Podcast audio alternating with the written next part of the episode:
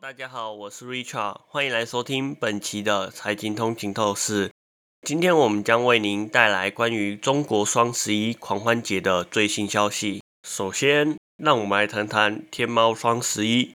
今年的预售在十月二十四日晚上八点正式开始，而天猫最新公布的数据显示，仅在短短一个小时内，就有超过一千三百个品牌。销售额相比去年同期增长了超过两百趴，而近七百个品牌更是增长了惊人的超过五百趴。这个数字令人印象深刻，显示了今年的销售业绩非常的强劲。除了销售数之外，我们还注意到消费者的消费模式正在发生变化，他们更加关注的月级消费，也就是为了提升生活品质而消费。这个趋势在不同领域都有着鲜明的体现。例如，珠宝首饰的预售销售额较去年同期增长了超过六百趴，而旅行服务的需求驱动了生活服务业务的年增高达了一百一十七趴。此外，酒水饮料也备受瞩目，五粮液的预售销售额突破了一亿元人民币，人头马旗舰店的业绩年增长。高达了一千九百趴，星巴克旗舰店年增长达八百趴，喜酒旗舰店年增长高达四百六十趴，奈雪旗舰店年增长高达了三百九十趴。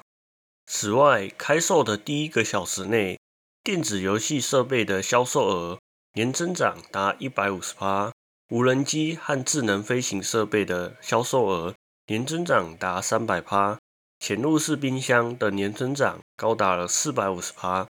厨房空调的销售额年增长高达了一千八百趴，而 iPhone 十五也成为了本次活动的一大亮点。这款标价人民币五千一百九十八元的 iPhone 十五，在淘宝百亿补贴的开始的第一个小时内，已经六次售罄，而 iPhone 十五 Pro Max 更是八次售罄，这显示了它受到了广泛的欢迎。此次双十一的直播活动同样非常的火爆，从晚上八点到凌晨十二点，短短四个小时内，淘宝的直播已经创造了一百三十个预售销售额突破一千万人民币的直播间。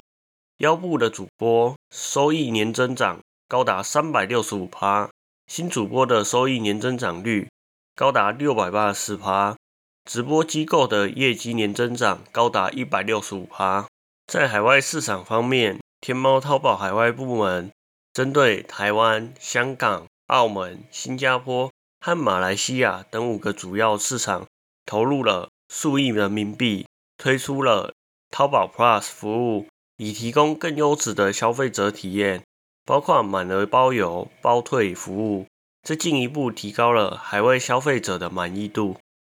感谢大家收听本集的财经通勤透视。如果您喜欢我们的节目，请不要忘记在您喜欢的 Podcast 平台上订阅财经通勤透视。您也可以追踪我们的 IG、Facebook，或者订阅我们的 YouTube 频道。那我们这一集就到这里，我们下一期再见喽，拜拜。